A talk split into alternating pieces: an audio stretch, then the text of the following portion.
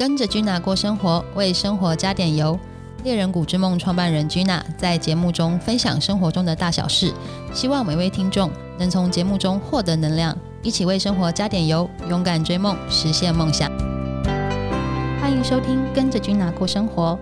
一间公司的经营有非常多的环节要注意，包括公司的治理、社会责任以及环保议题。今天邀请 Gina 为我们分享过去三十年来在澳洲是如何一步一脚印的坚持理念，为大家把关，才有现在安心安全的好事。Gina 你好，你好，呃，今天很开心能够邀请 Gina 为我们分享过去这三十年来您是如何坚持您的经营理念，以及要和大家分享在澳洲有遇到什么挫折，然后您是如何克服的这件事情。哇！这个大题目，对。我相信我可以分享好久好久，是，而且有很多可能过程都会让我要要流下眼泪。是是，我们今天可以慢慢的分享，因为因为可能看过两片叶子一片心这一本书的都知道说。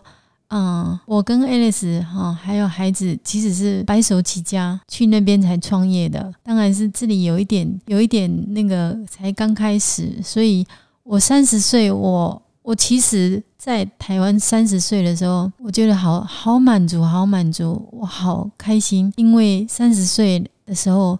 我在台湾有两个孩子，然后一个房子，然后一部车，我觉得好满足。那个是我第一次感觉到自己好幸福哦。那 Alice 她比较，她对孩子的教育还有那个环境，其实她是蛮重视、蛮重视的。所以我就跟着她说，她要移民到澳洲。我说好吧，那就去吧，也没有什么准备啊，钱就是最。最低的限制，最低的额度，又贷了一千三百万。这个常常形容的就是两个孩子，两个皮箱，然后就到澳洲移民去了，就是这样子开始在澳洲的。这个我相信在啊看我们那一本书都可以看得到。是在那边我重新开始，就是很多行业都去看过，就是有杂货店呐，就是中国人最最。容易入手的杂货店也看，我记得我还去看了一个豆腐厂，豆腐厂、豆腐工厂，然后看了成衣厂，就是看了好几个地方，到处要找创业的机会。后来找到，后来刚好是那个认识的朋友，我在想说，哎，我每一个从国外去澳洲的，都会想到要买澳洲的那个特产绵羊油，那。我就从那个时候开始有一个 idea，说，哎，我们也可以来做绵羊油。那刚好那时候就是后面就是邻居他有认识一个化工博士，就是那个英年介绍给我们。从那个时候开始，我们就从绵羊油开始开始创业。那刚开始创业，我我在想说，澳洲到底有什么特产？然后为什么它？它是一个农业国家嘛，然后就是很多很多原料，很多农很棒的天气，土地肥沃，土地肥沃有很多的那个很棒的原料。对，为什么它没有办法把它变成一个很很漂亮的那个？因为它少了这一块。后来我就从以前在啊在台湾的那个经验，就把它带过去，把它变成一个比较好的包装，然后用最最单纯最。最好的原料去做这个绵羊油。哦，这个是第一次创业，第一次创业，这个是澳洲第一支绵羊油，所以是整个澳洲第一支绵羊油，第一支绵羊油，因为以前的绵羊油是从纽西兰来进口来澳洲卖的，它真正的品牌并不是在澳洲，所以我们去的哈，就是说有些记者去访问，他们就知道说哇，这个很神奇。为什么澳洲的绵羊油是一由台湾人制造出来的？而且这支绵羊油好像后来在整个世界哈，就是整个那个澳洲应该是我们九十 percent 都是我们做的，那也销售了很多国家。就从那个时候开始，我们就是第一次在澳洲创业，真的好开心，好开心！我记得有一笔订单是一百三十九块，我带着两个孩子还有。Alice 开车，我们就送了，就是说开了一个多小时，把它送送送送货给他。这个这个贵人，后来我再找到他，我还特特别谢谢他。那就因为这个因缘，我也是在那个台湾跟澳洲来来去去，因为父母亲还在这里。那有时候回来，我其实最担心的是爸爸的身体，因为爸爸都会咳嗽，就是从可能一次感冒啊没有好，就后来就一直有咳嗽的那个症状。《本草纲目》听说那个蒜头精是很棒的，那刚好在澳洲的那个药局，我都可以找到那个。呃，蒜头精，我就这样子来来去去，一直带回来给他吃。那爸爸也吃了，觉得说哇，改善好多。哦。后来我就跟爱丽丝讲说，哎，那我们也来做做这个蒜头精，看看好不好？因为爸爸吃这个这个蒜头精都很好，那送给朋友，他们也都觉得说这个蒜头精对气管啊，或是对那个胃啊都很好。我们是不是也来试试看？就从那个。那个时候，那时候这个蒜头精是给那个制药厂代工了。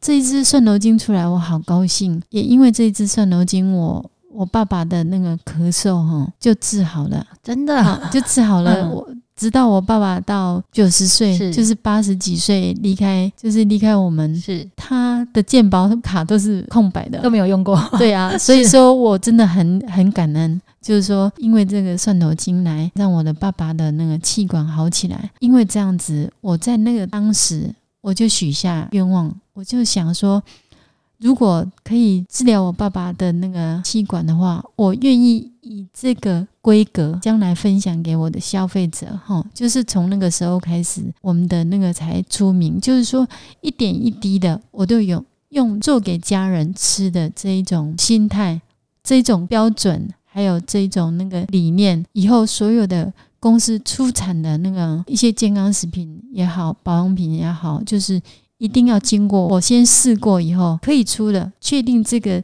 产品是真的可以不伤害人体，这个产品才能出。所以后来我就跟着这个 R D 团队一直做了三十年，后来我真的也是变成了专家，哈，所有的配方我都要看过，然后试用过才会。变成那个，就是变成一个专业啦。是，哈，就是因为这一个理念，然后我在每一个员工的聚餐或是员工的讲话，我一直提醒我的同事，哈，一定要以这个规格，哈，一定要以这个规格做给家人吃的规格，然后在你的工作岗位上面帮消费者把关，好，这样子将来你的家人吃到，哈，你就是说亲朋好友吃到都。都是很安全，而且有疗效了。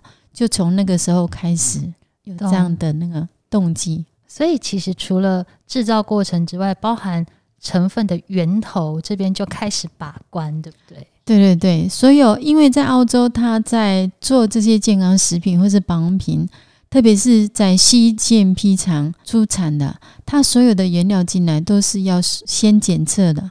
先做一个那个成分检测啊，毒性检测哈。如果这个检测完了，才能进到那个我们的原料仓等待生产。